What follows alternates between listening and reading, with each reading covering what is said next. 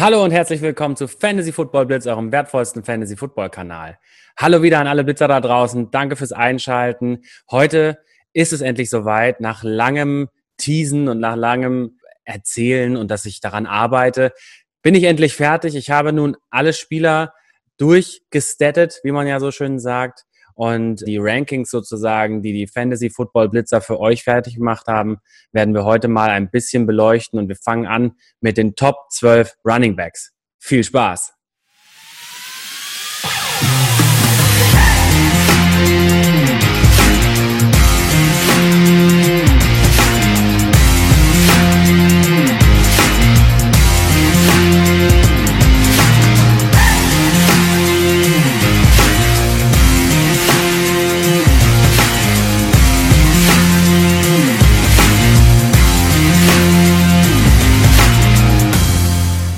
So, da sind wir also wieder zurück nach dem tollen Intro. Wie immer eine Freude, diese Musik zu hören und auch diese tollen Animationen natürlich.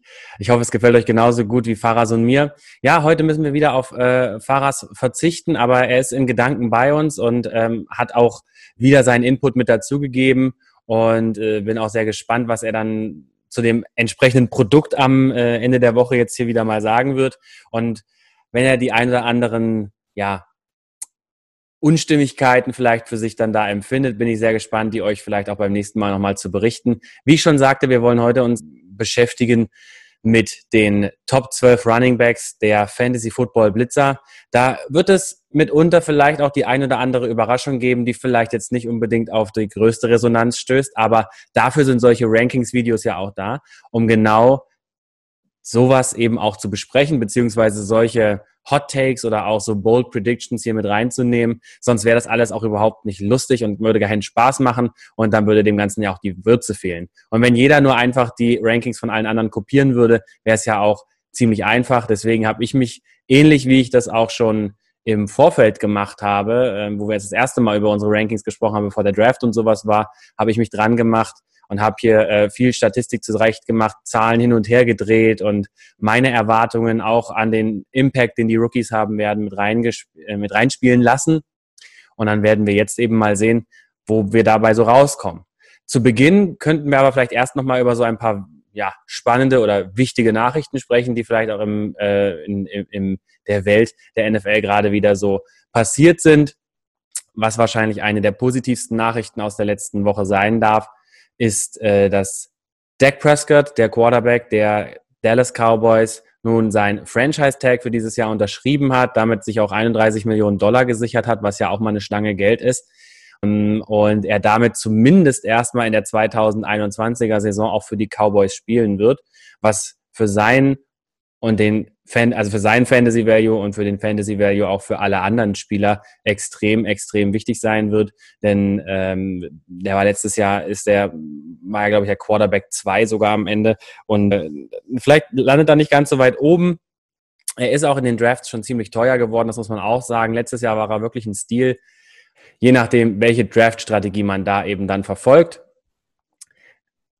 kann man dann eben auch vielleicht hier nochmal ein Schnäppchen machen, jemand anders vielleicht nehmen oder wenn man ihn doch so sehr vertraut, kann man vielleicht auch ihn schon ein bisschen weiter vorne nehmen. Aber wie gesagt, der Value ist auf jeden Fall ganz toll für ihn. Ähm, er kennt die Mannschaft, er kennt das System, die werden wieder produzieren und mal sehen, ob sie es dieses Jahr in die Playoffs schaffen. Mit einem guten Dak Prescott steht da, denke ich, alles auf Vollgas. Aber es ist natürlich eine spannende Division auch mit den Eagles wieder. Von daher werden wir das sehen. Apropos Eagles, äh, ich denke, viele von euch haben das gesehen, aber es ist etwas Unschönes. Der Sucker Punch, den Dallas Goddard, der Super Titan 2, würde man ja fast schon sagen wollen, obwohl er Zach Ertz nicht unbedingt so in vielem nachsteht, äh, den er da sozusagen in diesem Restaurant vor ein paar Tagen da erwischt hat. Wenn man das Video gesehen hat, muss man schon sagen, so ist schon so ein Savage Move, muss man muss man wirklich sagen. Äh, der Typ, der da von der Seite kommt, um ihn da eine irgendwie reinzuhauen. Ja, das, ähm, ich weiß nicht. Also, das ist wirklich eine, eine, ich weiß nicht, manchmal, Idioten gibt es überall. Das sehen wir ja auch hier bei uns in Stuttgart zum Teil. Ja, ähm, also und das, das kennt keine Grenzen und das ist natürlich schade. Das Gute ist, ähm, auch wenn Dallas Goddard kurz ins Krankenhaus muss, dem geht soweit gut und das ist natürlich keine Gefahr jetzt in irgendeiner Art und Weise für ihn jetzt äh, hier die Saison zu verpassen, was natürlich auch für seinen Value und auch zu, vor allem für, für Carsten Wentz extrem wichtig sein wird. Denn wie wir ja auch schon letztes Jahr gesehen haben, ist ähm, das 12 Personnel auch ein gern genommenes ein, ein, ein gern genommenes Roster im Prinzip oder eine gern genommene Aufstellung der Philadelphia Eagles, mit der sie letztes Jahr ja immerhin so erfolgreich waren, um dann in der ersten Playoff-Runde gegen die Seahawks zu verlieren. Von daher äh, werden wir sehen, was das dann am Ende auch wieder bringt. Aber ähm, deswegen auch trotzdem noch Get Well Soon und äh, das ist, denke ich, auch alles erstmal halb so wild. Ansonsten hat ähm, Ezekiel Elliott auch Corona jetzt gehabt oder hat er noch? Ja, ähm, das, ich denke, das ist ein junger Mann, der sollte das ohne weiteres wegstecken, kriegt vielleicht ein bisschen Erkältung da. Das sollte jetzt kein Problem sein für ihn, dann auch die Saison zu spielen. Das äh, könnte, ich glaube fast, das könnte sogar ein Riesenvorteil sein, vielleicht auch im Vergleich zu vielen, vielen anderen, die vielleicht auch gesund bleiben bis zur Saison, weil ich habe schon so ein bisschen die Sorge, dass vielleicht auch bei diesen ganzen Beschränkungen, die sein müssen, trotzdem sich der eine oder andere vielleicht doch nochmal anstrengt. Und NFL-Spieler sind ja jetzt auch nicht dafür bekannt, immer die schlausten Entscheidungen zu treffen, um das mal mit Verlaub zu sagen, die sind tolle Sportler, ja, und richtige Maschinen, aber manchmal ähm, merkt man ja doch auch, dass es wirklich ein sehr, sehr körperlicher, ein sehr, sehr harter Sport ist, der dann auch eben mitunter äh, seine Spuren hinterlässt in allen Aspekten. Und äh, deswegen glaube ich schon, dass da der ein oder andere Spieler vielleicht auch im nächsten Jahr ausfallen wird. Äh, dann auch für mindestens zwei Wochen jeweils. Und das ist natürlich mitunter echt ein Killer für eure Fantasy-Mannschaft. Wenn jetzt natürlich aber Sieg Elliott Corona schon vorher hatte und aktuell der wissenschaftliche die wissenschaftlichen ähm, Ergebnisse sagen ja aktuell auch, so wie es aussieht, ist man, wenn man das einmal durchgemacht hat, zumindest halbwegs immun gegen den Scheißdreck, ja. Dann sollte er auf jeden Fall die Chance haben, die ganze Saison durchzuspielen. Und ähm, aber da kommen wir vielleicht auch später nochmal drauf zurück, warum ich auch Ezekiel Elliott dieses Jahr trotzdem auch aus anderen Gründen noch ganz toll finde. Genau, das war die Geschichte. Ansonsten hat Brashard Perryman noch äh, sagen, also der neue Wide Receiver von den New York Jets, ja, meiner Guilty Pleasure Mannschaft, dass ähm, diese Offense sehr, sehr gefährlich sein kann, was immer das heißen mag, ja. Und äh, ja, es sind so vielleicht ähm, die größten Geschichten. Achso, nein, das ist das, äh, eines der wichtigsten Sachen habe ich noch vergessen. Das habe ich ähm, kurz im Mock Draft Monday Video angesprochen. Da auch bitte nochmal die Bitte, also gebt uns unser, das Feedback. Was haltet ihr von dem Format? Das ist eigentlich immer ein ganz cooles Ding. Nächste Woche geht es auch weiter, um einen kleinen Ausblick zu machen. Da werden wir uns da mal eine spezielle Strategie auch angucken und mal schauen, ob ihr die gut findet oder vor allem, ob ich die gut finde.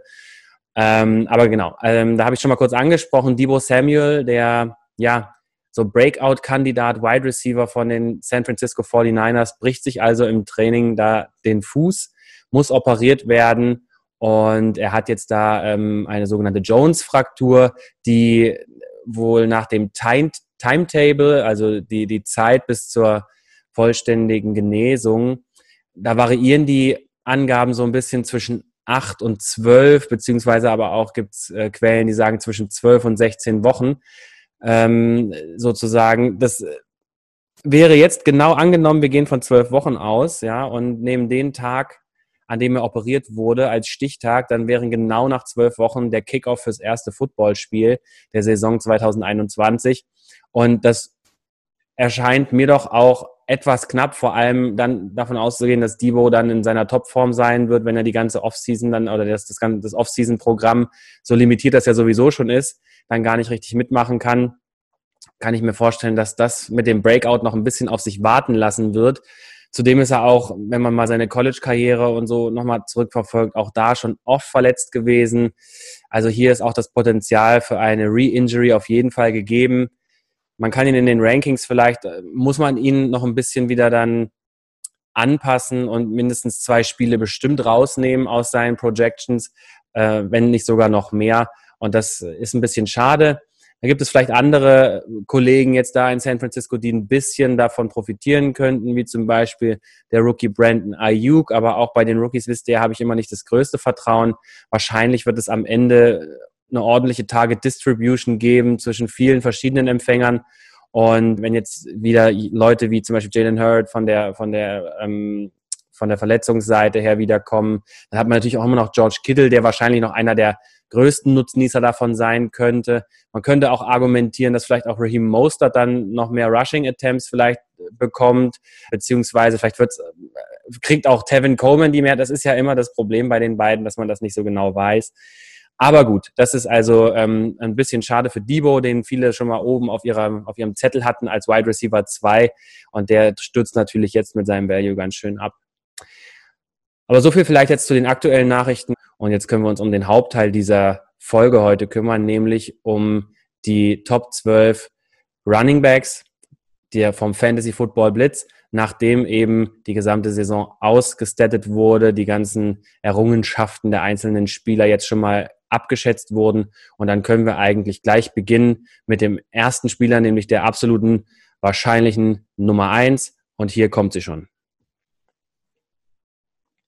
So, genau. Also wie ihr seht, haben wir hier jetzt schon mal eine schöne Übersicht gemacht, damit wir dann auch eben genau sehen können, wer wo landet nach unseren Rankings hier. Und auf der eins ist es wenig überraschend. Wir hatten damals schon in unserem ersten Video davon gesprochen, ähm, als, äh, beziehungsweise habe ich mit Faras damals schon drüber diskutiert. Ich hatte damals noch Saquon Barkley auf der 1 und Christian McCaffrey auf der 2.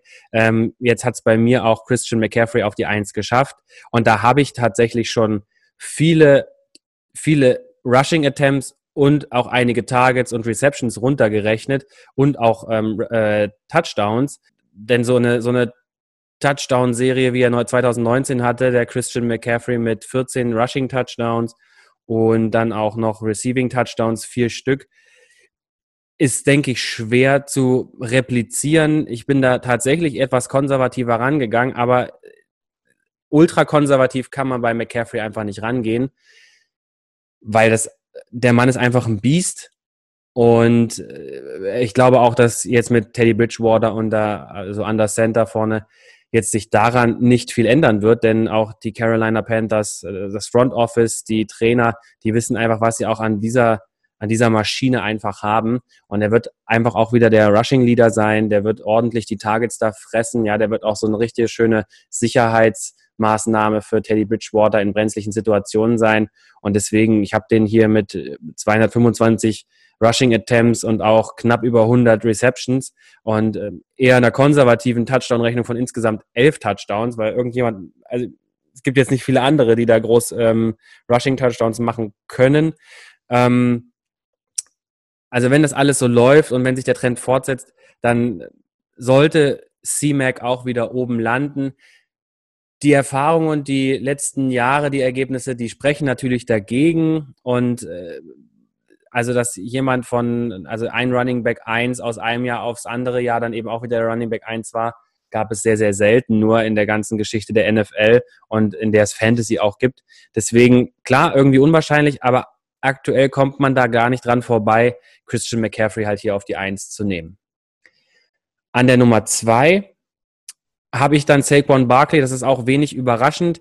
Auch hier, da muss man dazu sagen, da, das ist ja schon gesetzt dem Fall, dass er auch wirklich gesund bleibt und nicht wieder irgendwie so eine komische, so eine komische Verletzung wie letztes Jahr bekommt, die ihn da für mehrere Spiele ausfallen lässt. Also ich habe ihn jetzt hier schon für die ganze Saison auch reingenommen, denn die Saison, die wir gesehen haben von ihm, wo er komplett gespielt hat, auch, war ja auch ein absolutes Monster ja, mit 95 Targets und 77 Receptions damals 2018, das äh, drei Receiving Touchdowns alleine, das ist äh, richtiger Receiving Back eben, was ihn richtig zu einem äh, ja, sehr, sehr wertvollen Piece in auch so einem Half-PPR oder PPR-Format natürlich macht. Und es gibt auch keinen, der ihm da irgendwelche Rushing Attempts wirklich wegnehmen kann im Großen und Ganzen, also für, zumindest nicht den überwiegenden Teil. Das denke ich eben nicht und schon gar nicht Dion Lewis. Der wird so ein Change of Pace Back sein, vielleicht auch so ein bisschen äh, im Third Down Spiel, wobei auch da eben Saquon natürlich auch äh, wunderbar drin aufgeht durch seine Fähigkeit, da den Ball zu fangen.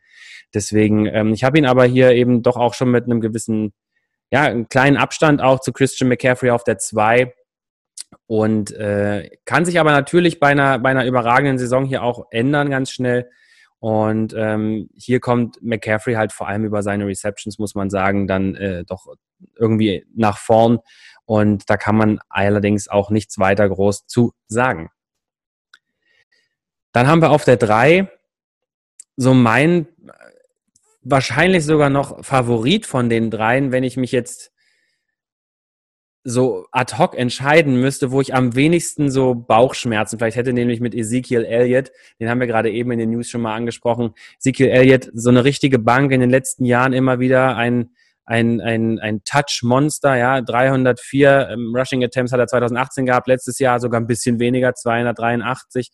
Ähm, hatte dann auch letztes Jahr aber auch elf Rushing Touchdowns, äh, sechs im Jahr zuvor, hat auch äh, einige Receptions gemacht, äh, 51 letztes Jahr, so was wie er 2018 hatte mit 77 Receptions, das war auch, das ist nicht so seine, das ist nicht so sein Gusto im, äh, im übertriebenen Sinne, muss man sagen. Und äh, aber ich denke trotzdem, dass er hier ordentlich Upside haben wird, vor allem auch wieder dieses Jahr. Ich glaube, dass er ganz locker auch wieder zehn Rushing Touchdowns schaffen kann, vielleicht auch noch ein paar äh, über, über die Luft dann so dann zu sozusagen noch dazu bekommt.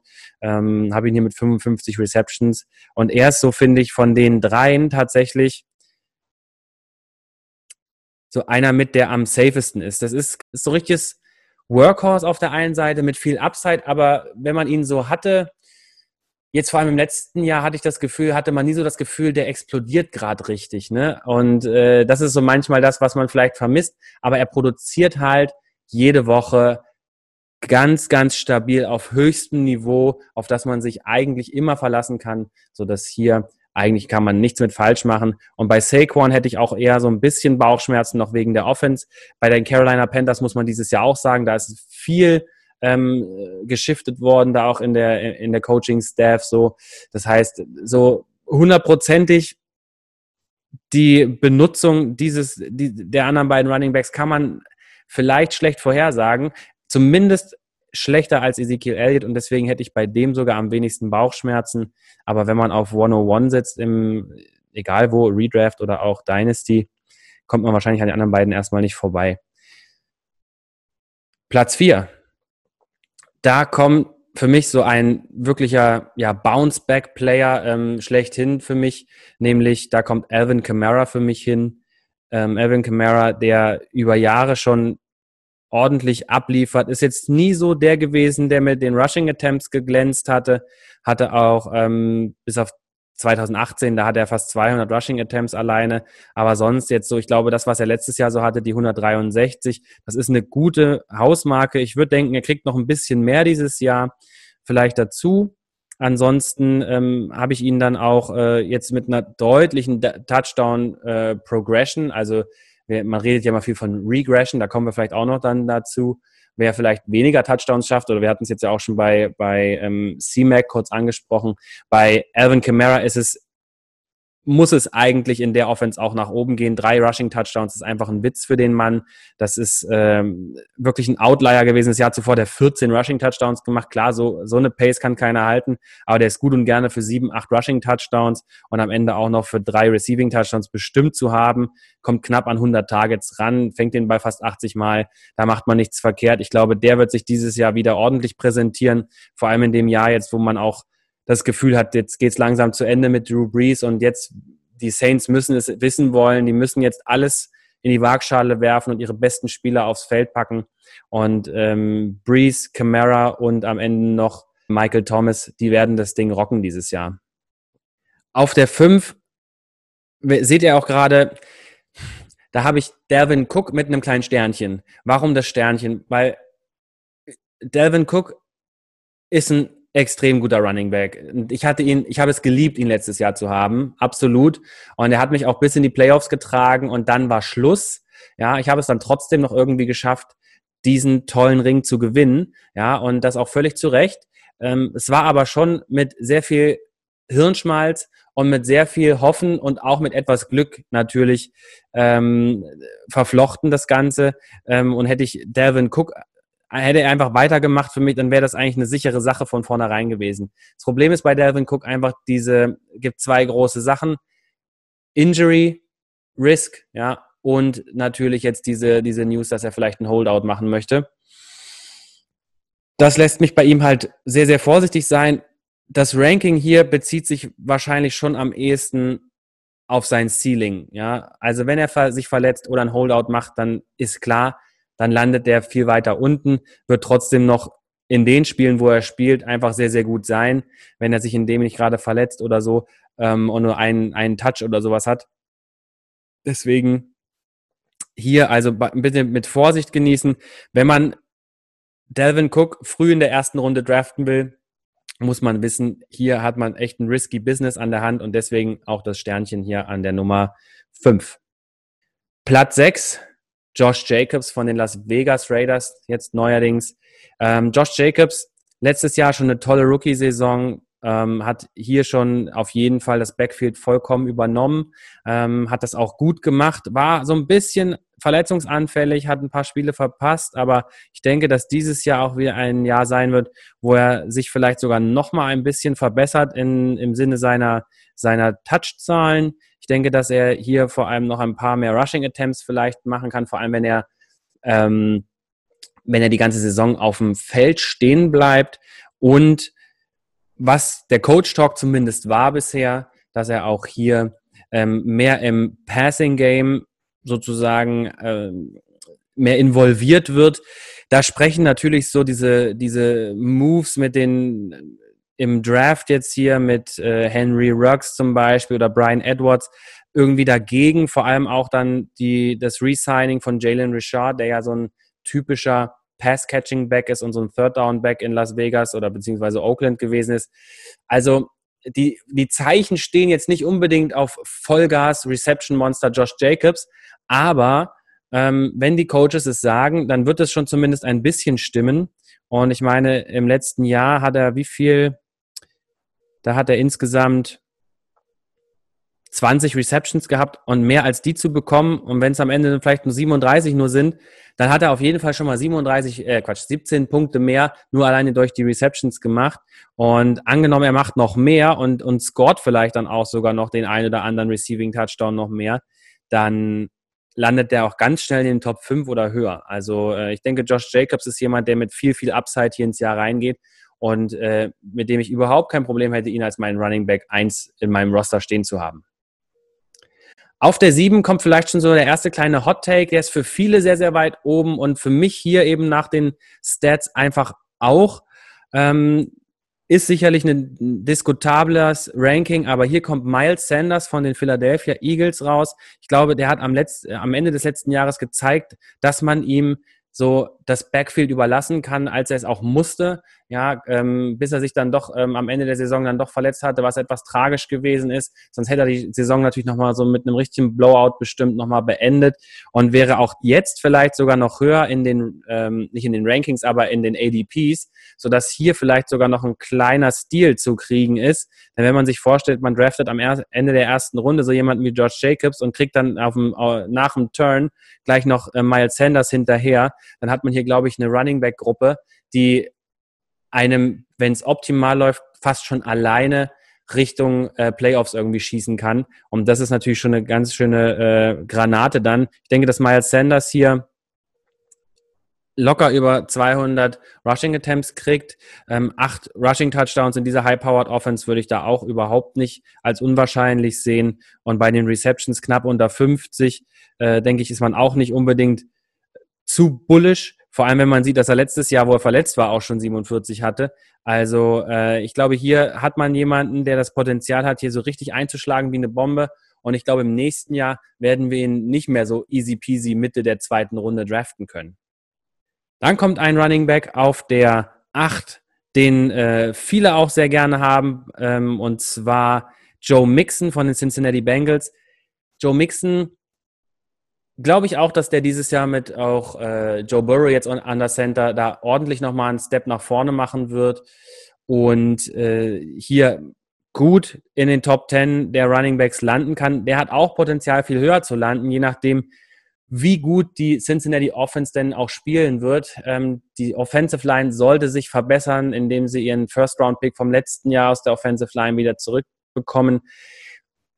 Aber insgesamt ist das natürlich nach wie vor noch eine kleine Schwachstelle. Das heißt, ähm, Joe Mixon ist auch vielleicht so ein bisschen risky, aber wir haben am Ende der letzten Saison gesehen, was selbst mit einer sehr, sehr ja, vermeintlich schlechten Offense funktioniert und wie er da eben abgeliefert hat, war auf jeden Fall klasse. Ich habe ihn auf jeden Fall über 1000 Yards. Auch ihn habe ich mit acht Rushing Touchdowns jetzt.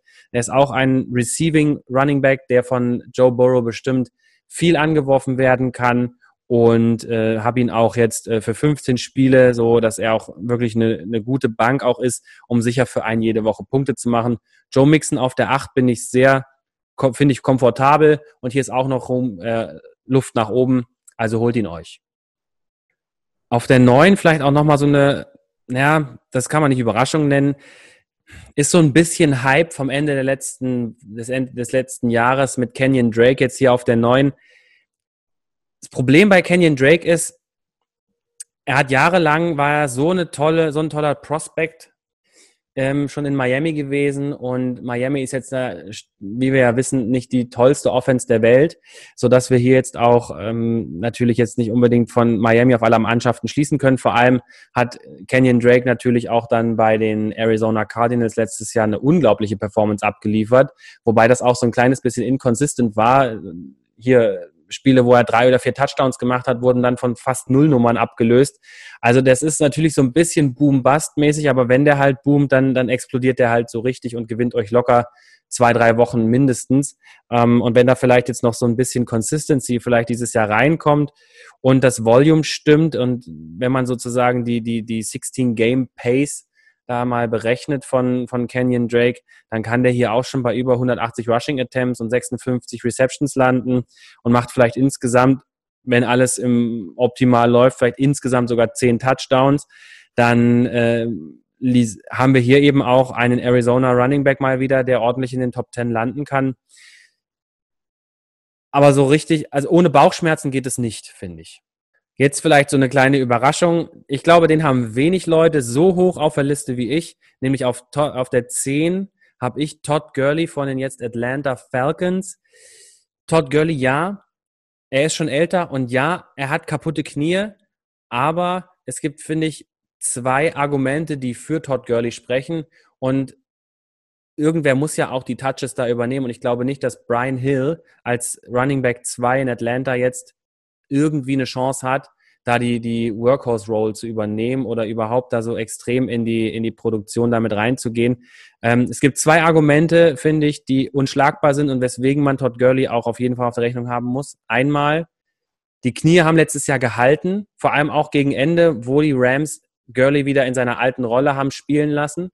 Und zweitens, der hat einen Vertrag für ein Jahr bei Atlanta bekommen. Das Fenster von Atlanta schließt sich immer weiter, ja, um nochmal irgendwie was zu reißen. Alle Pieces in dieser Offense oder viele Pieces in der Offense sind schon sehr alt und vor allem auch so Key Pieces. Da kommt natürlich klar, ähm, Matt Ryan ist schon sehr erfahren, ja, Mitte 30.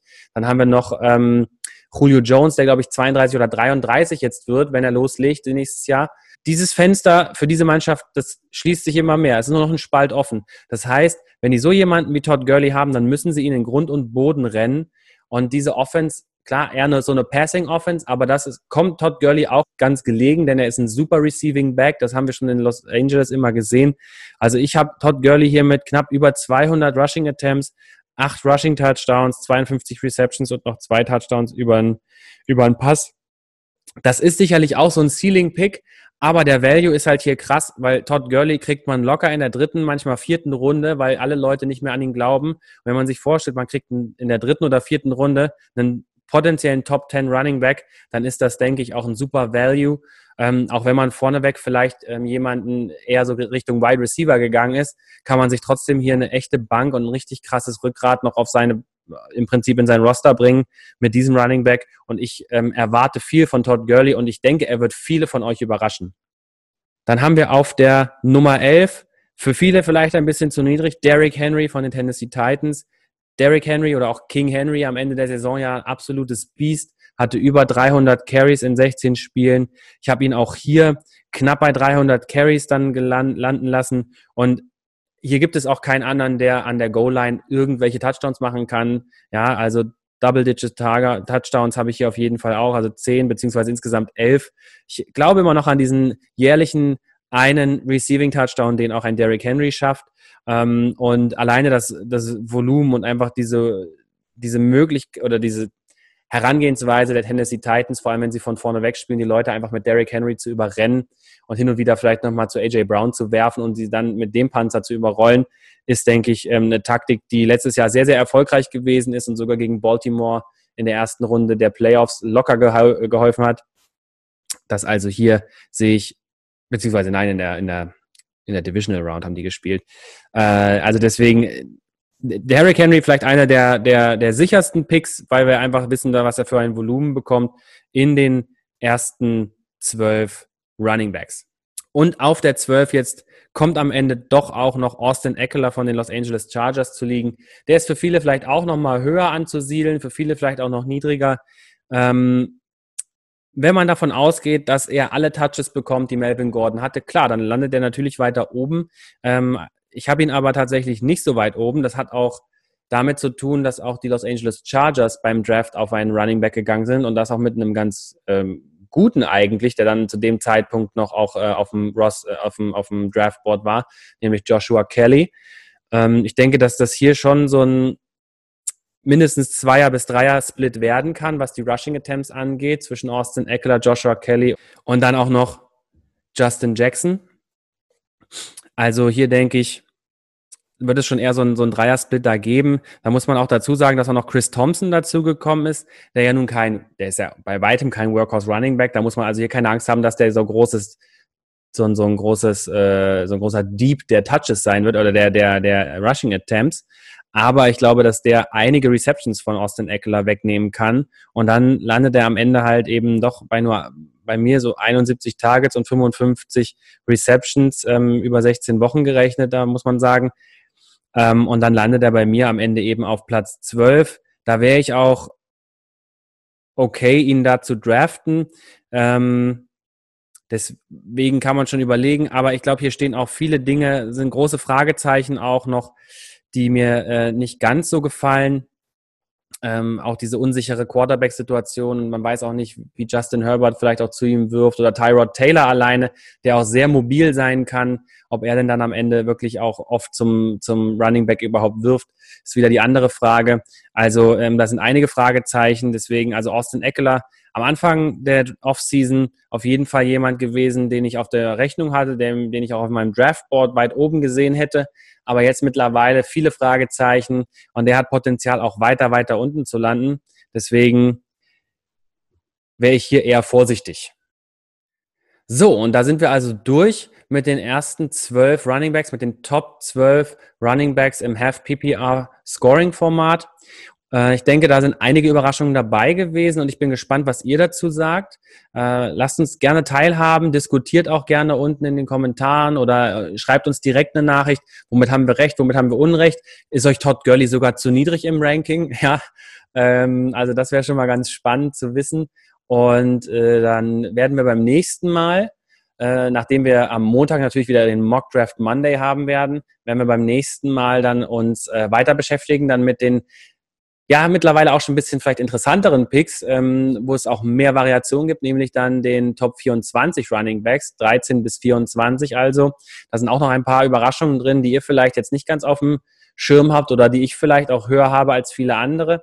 Da bin ich sehr gespannt, was ihr dazu sagt und ich hoffe, ihr freut euch drauf. Ich freue mich auf jeden Fall. Auf jeden Fall würden wir uns auch sehr darüber freuen, wenn ihr weiterhin fleißig abonniert und auch die äh, Videos beziehungsweise Podcast-Links weiter schön verteilt. Ihr findet uns überall ähm, auf YouTube und bei den Podcasts unter Fantasy Football Blitz und auch auf Twitter und auf Instagram at ffblitzer. Also da ist äh, für alle Kanäle was dabei. Wir freuen uns schon aufs nächste Mal. Ich werde auch noch mal ein bisschen mit Faras streiten, warum ich hier mit den Rankings recht haben werde und ähm, er wahrscheinlich nicht. Deswegen gucken wir mal, ob er eine ganz andere Meinung vertritt noch. Da lasse ich euch auch noch mal teilhaben dran. Und dann werden wir uns beim nächsten Mal wiedersehen, eben mit den Top 24 Running Backs. Vielleicht auch noch ein paar News reingeplänkelt, mal sehen, was so passiert bis dahin. Und bis dahin wünsche ich euch eine super Woche und bis zum nächsten Mal. Ciao.